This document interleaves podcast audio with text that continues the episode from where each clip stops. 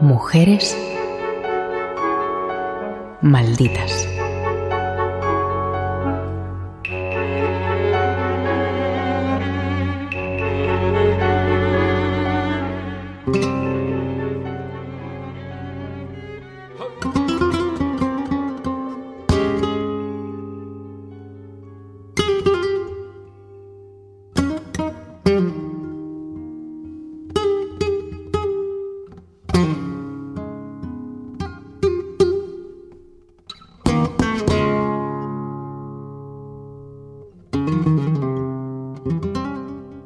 La jienense Dolores García Negrete Ruiz Arco, Dolores la Bella, nació en 1886. Su padre, Carlos, fue un político liberal que llegó a alcalde de un pequeño pueblo de la Sierra Sur de Jaén durante el sexenio revolucionario. Se casó con un médico muy respetado por su trayectoria, Federico Castillo Extremera, que llegó a diputado a Cortes por Izquierda Republicana y en 1936 a presidente de la Diputación Provincial de Jaén. Jordi Corominas, escritor y periodista. Con Dolores García Negrete y, su formación casi casi podríamos entender algo que el paso del tiempo ha desdibujado y, pervertido muchísimo, que es cómo había una burguesía en toda Europa y, también en sus provincias, no solo en, en las grandes capitales, una burguesía de finales del siglo XIX que era progresista y transformadora.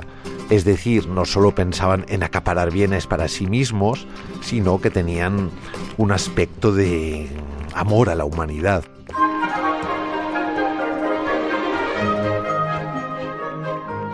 Juntos tuvieron 23 hijos e hijas, de los cuales llegaron a tener vivos a 14 a la vez y a los que educaron en un ambiente cristiano, aunque esta familia, acomodada y culta, siempre mostró una lealtad incuestionable a la República y a la defensa de los derechos de los más desfavorecidos. Y tendrá con Federico Castillo Extremera, del que luego hablaremos más, la friolera de 23 hijos, de los cuales en ciertos momentos 14 convivieron. A partir de esto también es interesante ver cómo ella no, no, se distingue con, con, digamos, con su camada por educarla en unos ideales claramente laicos, sino que prioriza también el aspecto católico de, las enseñanzas. Y aquí se produce una combinación que creo define muy bien al personaje de Dolores García Negrete. El hogar familiar y también la consulta eran frecuentados por estudiantes, políticos, intelectuales y artistas, pero también por personas sin recursos que no podían pagarse asistencia médica. Había la casa de un doctor donde, digamos, surgían ideas interesantes y siempre, siempre el debate estaba en, primer plano. Pero además es que Federico Castillo destacaba por ser lo, que podíamos definir como un buen médico, una persona que hacía honor casi a, a, lo que decíamos antes de amar a la humanidad, ayudando de manera absolutamente gratuita y desinteresada a los más necesitados. Esto entronca tanto con valores progresistas, que a veces se olvida, como con valores cristianos. En noviembre de 1936 falleció su marido y su vida dio un giro radical. Se implicó junto a sus dos hijos mayores, también médicos, en iniciativas políticas a la muerte del marido, asimismo supuso un viraje muy profundo en su forma de comprometerse. Es a partir de ese momento donde ella toma las riendas y se afilia, por ejemplo, al Partido Comunista, incluso declarando que no profesa exactamente esas ideas, pero que cree que le corresponde defenderlas porque el viento del tiempo y como están yendo los acontecimientos en España lo exige. Se afilió al Partido Comunista en Jaén en 1937 para tratar de defender a toda costa la legitimidad republicana. Fundó y presidió la Asociación de Mujeres Antifascistas de la provincia y se afilió e implicó en el Sindicato de Mujeres de la UGT. Fue consejera en la Diputación Provincial y creó una célula comunista en el barrio de San Ildefonso. Su labor en el Socorro Rojo Internacional fue incansable siempre se menciona como un llamamiento que hizo para abastecer a, los soldados del, del frente en la Nochevieja de 1937, consiguió repartir ni más ni menos, ni menos ni más que 50.000 cajetillas de tabaco, 200.000 piezas de dulce, 6.000 litros de aguardiente y ropas de abrigo a, los sectores más necesitados. Pero es que no solo defendía a los suyos, recordemos que en una guerra civil, como es comprensible, hay prisioneros en, ambos bandos y Dolores García Negrete no quiso en absoluto maltratar a los que habían capturado los republicanos, sino más bien lo contrario. Intentaba proporcionarles medios y víveres y otras necesidades para que no les faltara de nada y fueran tratados como lo que todos somos, seres humanos. Las propias autoridades falangistas reconocían que Dolores también se acordaba de los presos de derechas.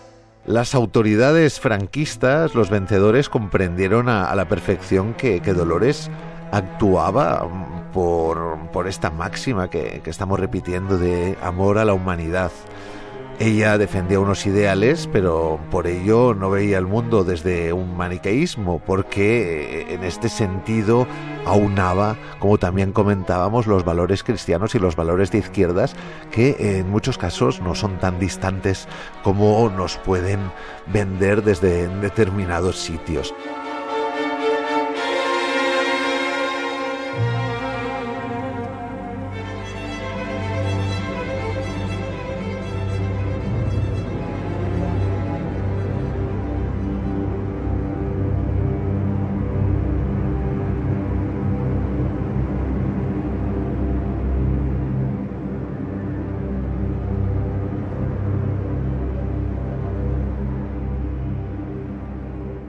El 5 de marzo de 1939, los socialistas, tras el golpe de Casado, anularon la influencia comunista.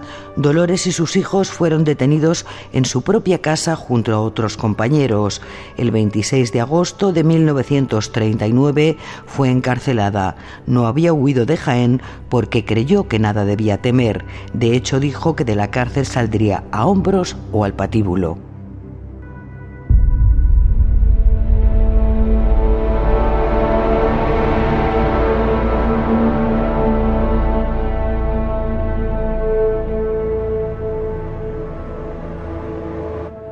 Tuvo, tuvo digamos, una calma generada por un exceso de confianza. Ella tenía la conciencia muy tranquila y pensaba que los vencedores serían clementes con ella. No lo habían sido los republicanos que, que, la detuvieron en marzo de 1939, pero el arresto definitivo llega el 26 de agosto de ese mismo año.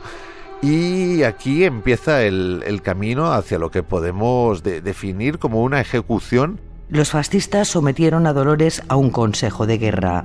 Se la consideraba una dirigente y culpable por su militancia comunista y por sus cargos políticos, no por sus acciones, que estuvieron centradas sobre todo en labores humanitarias. A Dolores García Negrete se la ejecutará por, por lo que representa, efectivamente, y en, y en el Consejo de Guerra, además, digamos que, no hay máscaras. No, no hay máscaras en el sentido que la sentencia la responsabiliza como a, casi todos los republicanos que fueron encarcelados o ejecutados.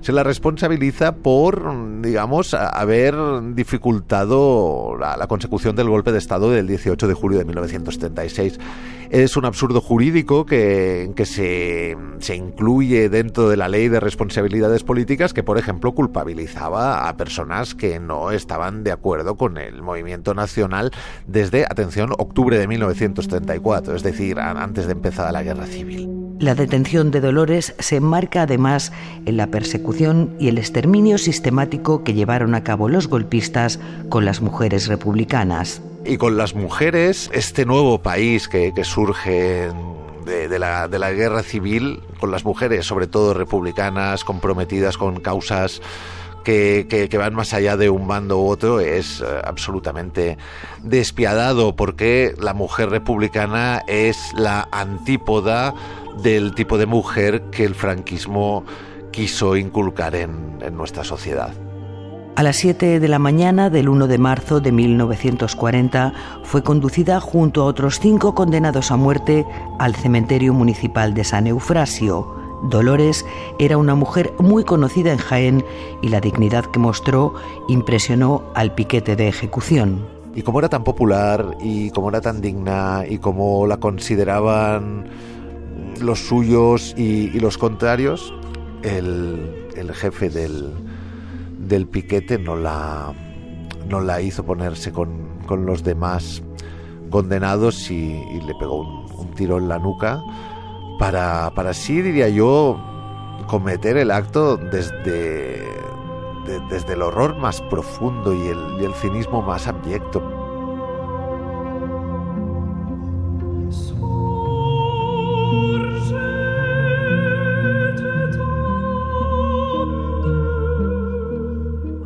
En 2006 el Ayuntamiento de Jaén le dedicó una calle en el barrio de Santa Isabel. Pese a la humilde ubicación, supone uno de los escasísimos tributos en una ciudad en la que aún existen calles que recuerdan la dictadura franquista debemos valorar precisamente el pasado y, y, nunca mejor dicho, reflotarlo para que no vuelva a ocurrir y para que permita construir un presente mejor. Dolores García Negrete, a partir de su trayectoria, nos brinda muchísimos ejemplos de, cómo lograrlo y, de cómo lograrlo no solo desde un ideal poético, sino desde, desde la más clara aplicación en la realidad. Una realidad, la actual, donde quizá los valores no cotizan al alza y por eso mismo aquí intentamos concederlos a todos y sobre todo quien lo ha hecho hoy ha sido Dolores García Negrete.